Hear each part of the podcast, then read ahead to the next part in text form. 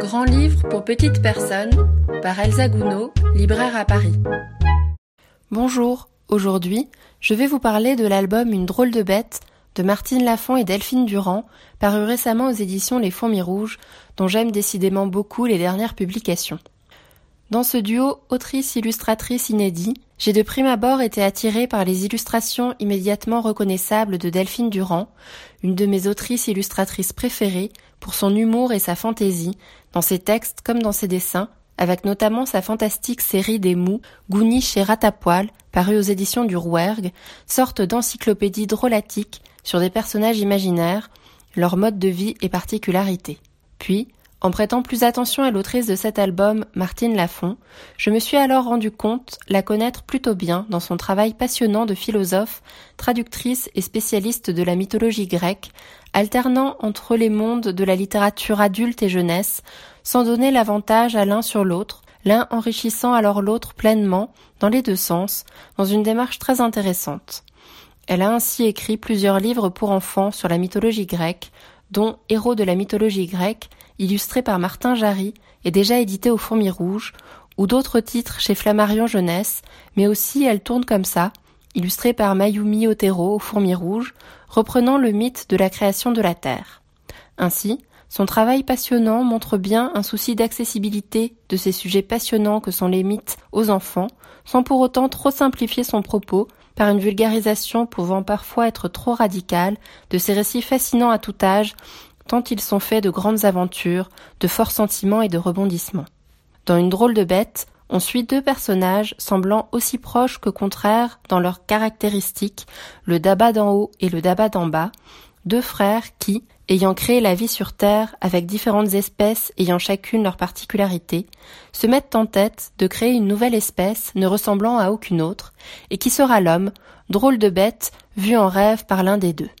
Cette création de l'homme évoluera alors par tâtonnement et ajout avec les réflexions, parfois moqueuses, des autres espèces, montrant le casse-tête face à la création auquel sont confrontés les deux dabas. Cet album narratif, bien plus fictionnel que les précédents livres pour enfants de Martine Lafont, plus proche alors du documentaire, se présente comme une légende ancienne, oubliée, formant une parabole particulièrement drôle sur la création de l'humanité, le mystère des origines, tant de questions si intrigantes dès un jeune âge où une telle cosmogonie, expliquant l'existence par la fiction, semble intéressante face à tous les questionnements existentiels propres à l'enfance. Le Daba d'en haut et le Daba d'en bas peuvent alors faire penser aux frères Prométhée et Épiméthée de la mythologie grecque, ayant créé l'homme à partir de terre et d'eau, et ayant eu pour mission de répartir les qualités entre les différentes espèces vivantes, Épiméthée ayant attribué toutes ces qualités avant l'homme.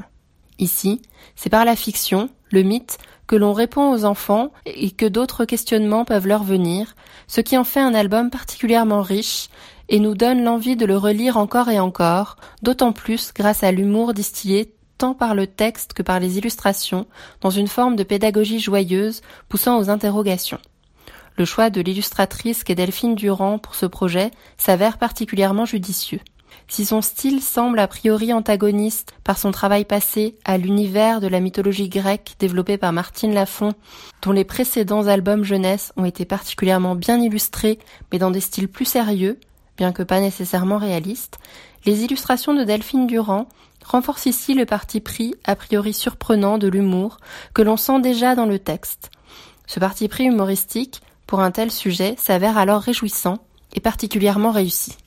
Les illustrations se révèlent plutôt cocasses dans la mine de détails développée dans cet album de grand format pour représenter les deux dabas physiquement opposés, mais surtout toutes les différentes espèces et leur environnement naturel teinté d'anthropomorphisme, même les végétaux ayant parfois de gros yeux à l'affût. Les couleurs vives à la peinture utilisées donnent un relief, une texture particulière à cet univers savoureux et fourmillant de détails à découvrir un peu partout. Les techniques développées par Delphine Durand semblent assez libres et évoluent pour certaines selon les pages, avec des contours mouvants et certaines doubles pages se rapprochant presque de la bande dessinée avec des formes de cases. Le tout forme alors un univers mine de rien très cohérent, comme ce monde créé par ces deux autrices pour nous narrer la création d'une autre de monde. J'espère vous avoir donné envie de découvrir cet album que je conseille à partir de 4 ans, Une drôle de bête, de Martine Lafont et Delphine Durand, aux éditions Les Fourmis Rouges, au prix de 17 euros.